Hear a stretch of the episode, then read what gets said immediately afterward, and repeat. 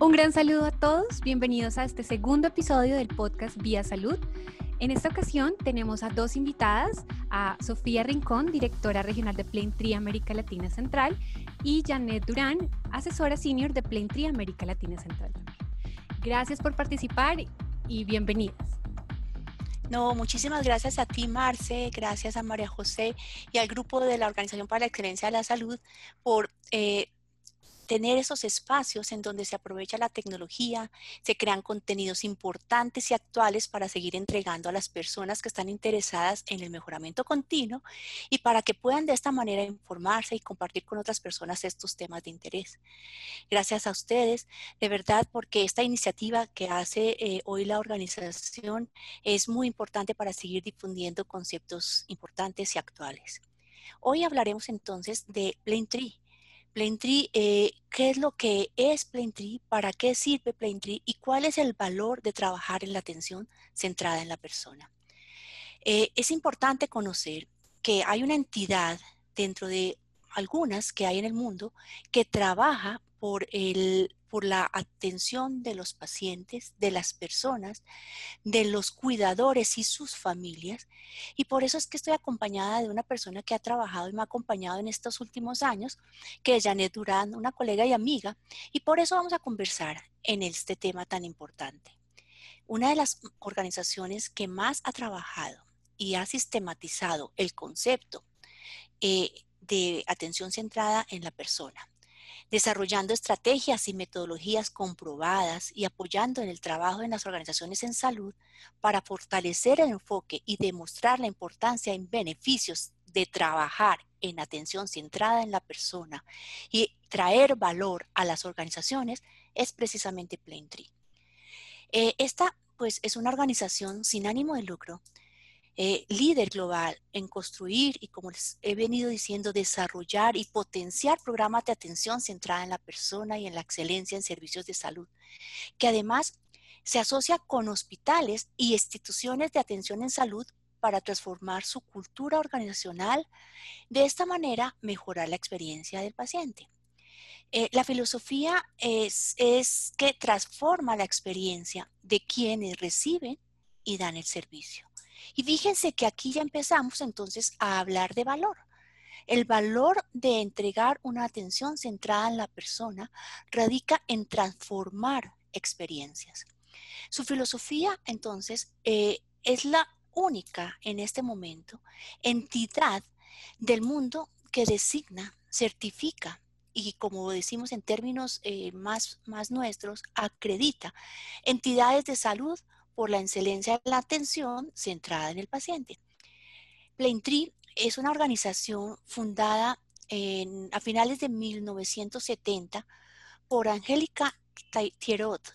Ella, como muchas de las fundaciones que, empiezan a, aparecer, es una paciente eh, que tuvo la oportunidad de ser atendida eh, siendo ya muy joven y cuya experiencia con los hospitales le llevaron a imaginar que el tipo de atención debería ser diferente, que la atención de calidad con, eh, en un ambiente, sobre todo donde el paciente es, eh, donde que el paciente no conoce, que es un poco eh, abrumador para las personas y para las familias, debería ser un poco más activo en el proceso de la atención del cuidado propio.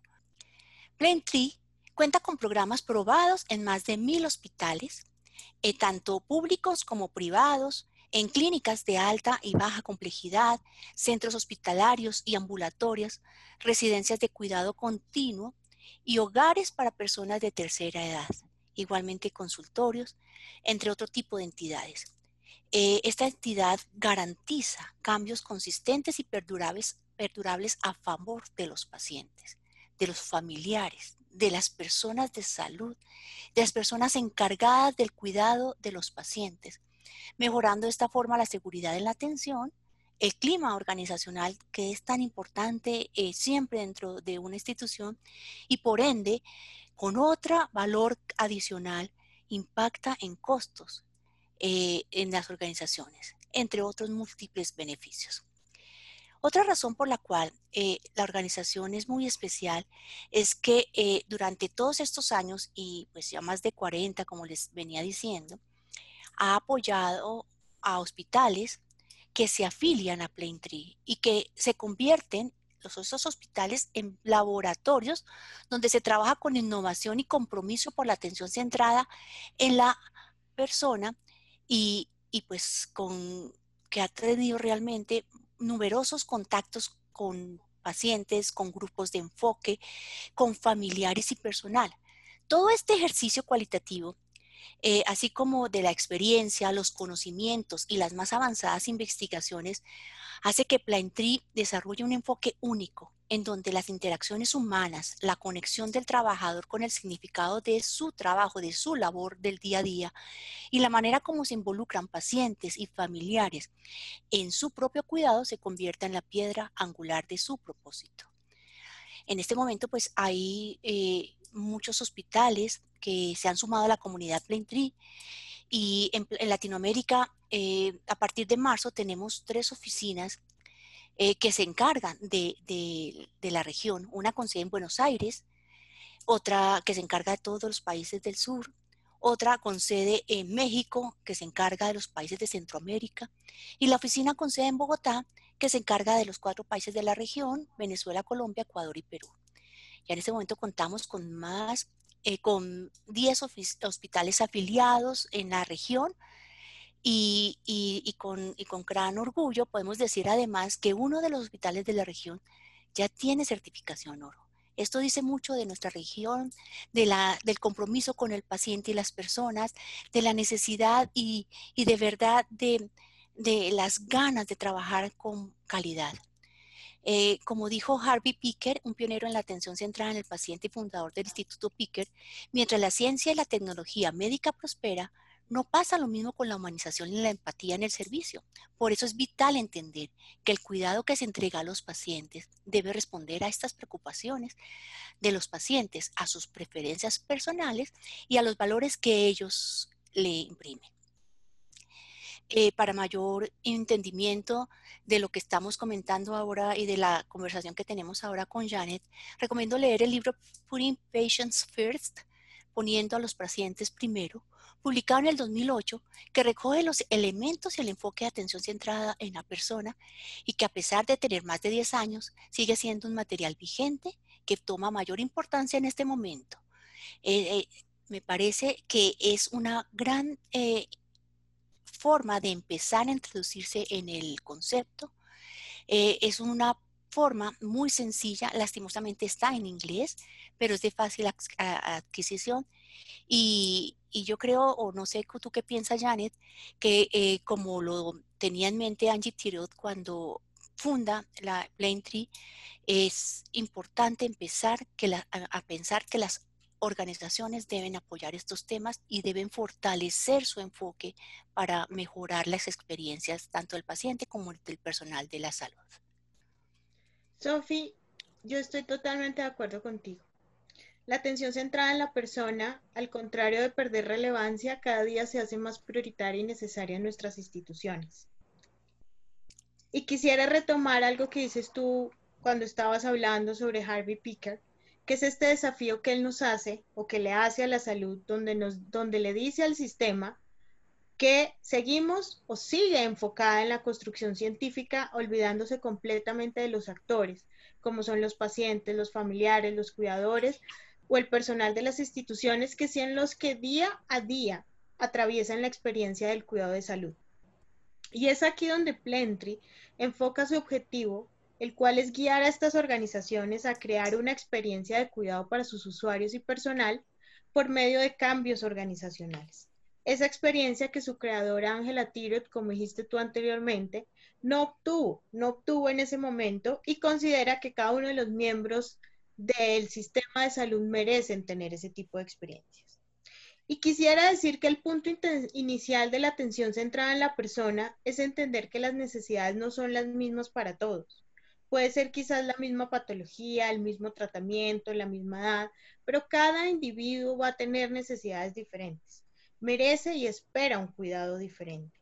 Así como cada profesional va a entregar un cuidado que diferente a ese paciente. Por lo que es importante, es básico resaltar que esta construcción de atención centrada en la persona debe nacer de la unión del trabajo conjunto de usuarios, personal y administración de las organizaciones para crear una cultura real. Y es que hablar de la cultura plenty, hablar de la cultura de la atención centrada en la persona, entenderla y interiorizarla es clave porque está realmente enfocada en crear valores y actitudes fundamentales que dan un sustento. No es solo hacer una cantidad de programas o tener un una lista de chequeo, es entender que es, una entender que es una institución centrada en la persona y cómo va a afectar eso la organización al paciente. Incluso la atención centrada en la persona, la cultura Plentry invita a la organización a una participación de corazón y mente. Y esto va, es muy profundo, no es una frase sentimental, es realmente una reconexión del personal con su pasión de servir a otros, que es por lo cual uno ingresa a una institución de salud. Y se refiere a estar dispuestos a examinar toda la experiencia del paciente desde el momento cero dentro de la organización, considerar su perspectiva y estar dispuesto a cambiarla, a modificarla, a encontrar ese centro resumiendo en cómo los pacientes deben ser atendidos y la manera como el personal debe estar motivado para tener y dar esa atención. Y formar esa cultura debe ser centrada en trabajar varios aspectos, como mantener una voz fuerte y clara y presente del usuario en todo momento, del paciente, de su familiar. Y no es solamente con las encuestas, con escuchar quejas y reclamos, es que sea una voz que valga, sobre todo en momentos de cambios estructurales. ¿Qué mejor, qué mejor voz que la, de, que la que ha vivido el paciente, que el, el que nos está comentando realmente su experiencia? Es de igual manera importante fortalecer la comunicación y el trabajo en equipo. Es fundamental entender que un personal no animado, un personal que no tiene cultura de cuidado, porque la entiende y la experimenta, jamás podrá ofrecer esta cultura a otros. Y para redondear o resumir todo esto, te voy a leer una experiencia de un paciente que nos puede ayudar a reflexionar y a entender cómo el paciente percibe su cuidado. Lee toda la organización con un simple acto y logra identificar cuando una organización tiene o no tiene una verdadera cultura de cuidado en sus acciones. Entonces la paciente dice, tenía un catéter y una bomba de morfina, así que necesitaban algo para colocarlo pero me dijo que el equipo estaba dañado cuando yo pregunté porque aún no tenía la morfina. Luego entró otra enfermera y me indicó que tenía que excusar a su colega porque no le gustaba que le preguntasen más de una vez. Los residentes comenzaron a quejarse de que sus instrucciones nunca son seguidas por esta enfermera, en particular en este piso. Eso me indicó que hay algo que necesita ser observado, si era solo mi percepción, eso es una cosa, pero si todo el mundo lo ve, es algo que necesita ser abordado. Este testimonio, Sofía, ¿no te parece que es muy referente a la necesidad de trabajo en la organización en atención centrada en la persona?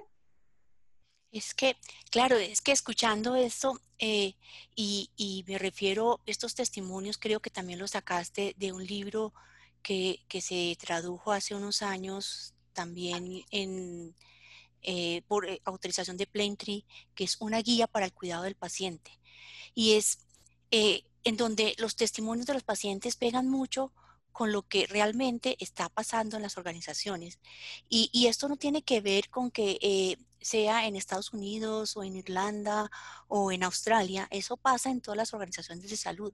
Cambian culturas, sí, cambian entornos, sí, pero el paciente siempre tendrá que ser escuchado y que eh, desarrollar todos los procesos para que él se sienta con una mejor experiencia. Ese testimonio que, que, relatas, que lees, no solo habla de la necesidad de promover una cultura en torno a la experiencia, a las necesidades del paciente, sino que esa cultura termina no solo cambiando la experiencia del paciente y su cuidador, sino influyendo de manera positiva en la seguridad de la atención y en la adherencia del paciente al tratamiento, teniendo Mm, y, logrando unos resultados óptimos en salud, que tiene que ser esto otro valor de trabajar con atención centrada en la persona. Y hay que tener en cuenta las seis dimensiones de las que yo creo que siempre las digo porque me parecen tan claras, de las que habla el Instituto de Medicina de Estados Unidos, en el cual habla en términos de seguridad del paciente que tú lo estás mencionando. Es decir, los pacientes tienen el derecho de sentirse tan seguros en las instituciones de salud como lo hacen en sus propios hogares, en donde se trabaja como centro al paciente y de esa forma la organización logra tener procesos seguros y evitar al máximo los eventos adversos y reforzar de paso pues, la cultura de seguridad del paciente, tan importante para articular a la estrategia organizacional y en el día a día de las organizaciones.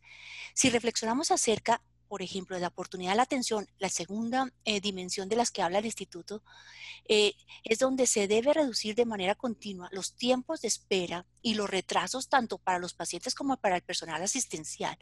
¿Eso qué quiere decir? Centrado en la persona.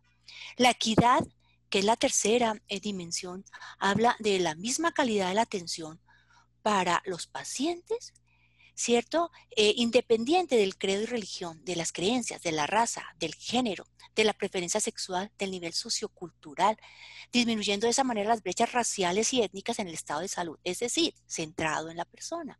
La eficiencia, cuarta eh, dimensión, o uso adecuado de recursos con la reducción del gasto y de la, eh, del costo total de la atención, pues debe ser continua. Eh, la eficacia como quinta dimensión, la atención debe ser basada en evidencia científica, evitando el excesivo uso o insuficiente uso de los recursos. Y al final, la última dimensión de la que habla el instituto, pues es precisamente la atención, la atención centrada en el paciente. Si vamos a mirar donde el paciente es el centro de la atención, respetando su elección, respetando su cultura, el contexto social y las necesidades específicas, trabajar con enfoque atención centrada en el paciente, Janet, pues no es una cuestión de moda, es, no es una obligación porque el ministerio o porque el ente regulador no lo exige. Es mucho más que esto, ¿verdad?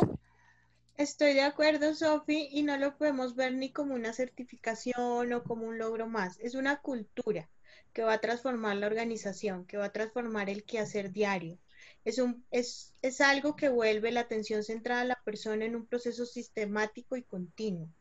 Porque es que todo eso que tú nos dices ahora, de las, todas las dimensiones de la calidad, nos va a ayudar a entender que nos tenemos que centrar en la persona, en nuestro paciente, en nuestro familiar, en las personas de nuestras instituciones, porque así vamos a entregar mejores resultados de salud. Vamos a tener una experiencia, un verdadero servicio de calidad en base al compromiso, la compasión y el cuidado. Y aquí sale a relucir una palabra que nosotras siempre hablamos de la compasión, que a ti te gusta mucho y has querido profundizar cada vez más. Y es porque tenemos que hablar de compasión dentro de la atención centrada en la persona es muy importante entender que no es tener lástima, como a veces se sugiere. No es eh, ver al otro con condescendencia. Es realmente hacer énfasis en el sufrimiento y cómo aliviar el de este. Cómo hacer que el paciente se sienta salvo con nosotros, aliviado de su sufrimiento, que puede dar y recibir el amor que necesita, que puede darle algo más que solo darle un antibiótico para, para su infección es realmente ir un poquito más allá. Y aquí hay un testimonio del libro que comentaste antes, donde dice, pienso que el toque humano y la compasión pueden realmente ayudar en la curación. Ya sabes, cuando mi hija estuvo inquieta, la enfermera la sostuvo en su regazo, la, la meció y realmente la calmó. Ella acarició su cabeza y eso hizo la diferencia. Esta compasión que menciona el ejemplo, como la misma familiar del paciente dice, hizo una gran diferencia pudo haber simplemente darle dicho ya chiquita o haberle puesto una dosis de calmante, pero ella hizo algo más, entregó su corazón a, esa, a ese paciente. Realmente se involucró en el cuidado. Y eso es lo que busca el paciente, una experiencia diferenciadora, es entender cuál es la necesidad que tengo yo en ese momento. Y aquí hay otro testimonio. Pasaron más tiempo con los pacientes, explicaron cosas y no se apresuraron. Un poco de calidez y compasión es algo muy bueno. Aquí el, el usuario buscaba una experiencia diferente, quería saber más sobre lo que estaba pasando. Le, le, llamó la atención que incluso informaron más a otros pacientes. Ahí es cuando la compasión se vuelve algo mucho más profundo y habla mucho del respeto al otro. No es ser blando o no poner límites. Y es quizás lo mismo que la empatía, y yo diría que no.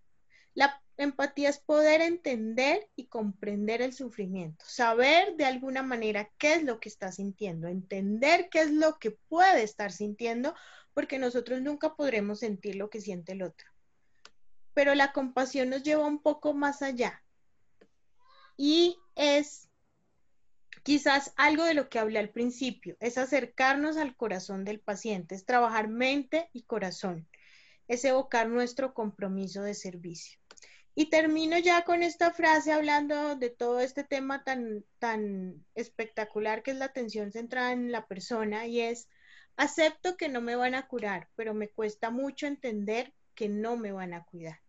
Y es que un paciente puede entender que médicamente yo le diga a él que ya no hay nada más que hacer por él, pero jamás podrá entender que al decírselo no se le, se le diga con el corazón, que no lo mire uno a los ojos, que no le ayude a atravesar esa experiencia a él y a su familia.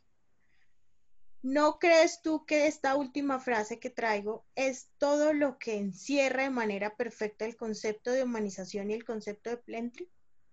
Sí, pues sí, claro, yo escuchando, escuchando lo que, lo que dices y lo, lo que comenta el paciente, es, es realmente entender la importancia del cuidado, es entender que tenemos que buscar una muy buena experiencia del paciente, un cuidado empático, que además da la oportunidad de desarrollar un sistema más eficiente en donde se entreguen buenos resultados en salud, se disminuyan las complicaciones, asegure procesos eficientes y ayude a controlar y disminuir el burnout o síndrome de fatiga, de cansancio, de ansiedad, esa sensación de vacío del personal que atiende a pacientes.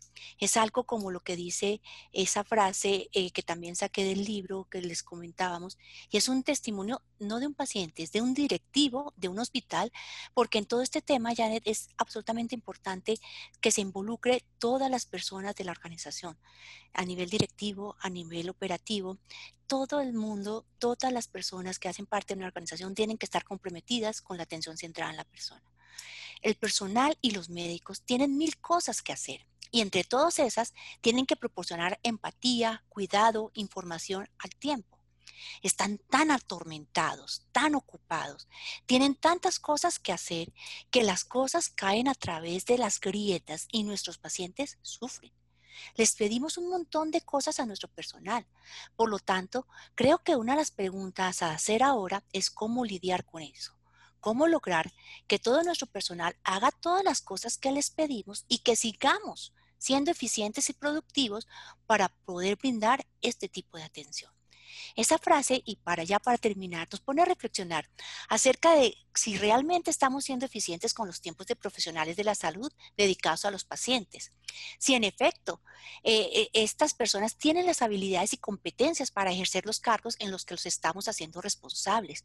Si les estamos entregando de manera responsable, perdón, la herramienta suficiente para hacer el trabajo de manera eficiente o si por el contrario, debemos repensar la manera en cómo se están organizando los servicios de salud, cómo se están diseñando procesos de cara al paciente y a su familia.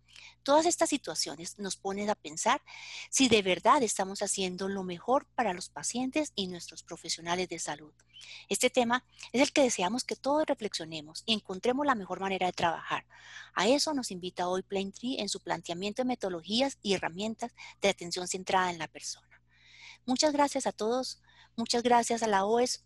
Gracias por eh, eh, eh, tener estos espacios, como dije al inicio. Es muy importante crear una comunidad que se interese por hacer mejoramiento continuo de los procesos de cara a cumplir preferencias y necesidades de los pacientes y sus familias.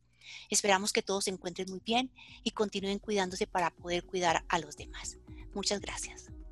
Muchas gracias a Janet y a Sofía por participar en este segundo episodio del podcast Vía Salud. Los invitamos a seguirnos en las plataformas Spotify, iTunes, Google Podcast y Anchor como Vía Salud. También los invitamos a seguirnos en redes sociales como Organización para la Excelencia de la Salud y en Twitter como arroba Virtual. Si usted tiene alguna inquietud puede comunicarse al correo electrónico podcast.oes.org.co.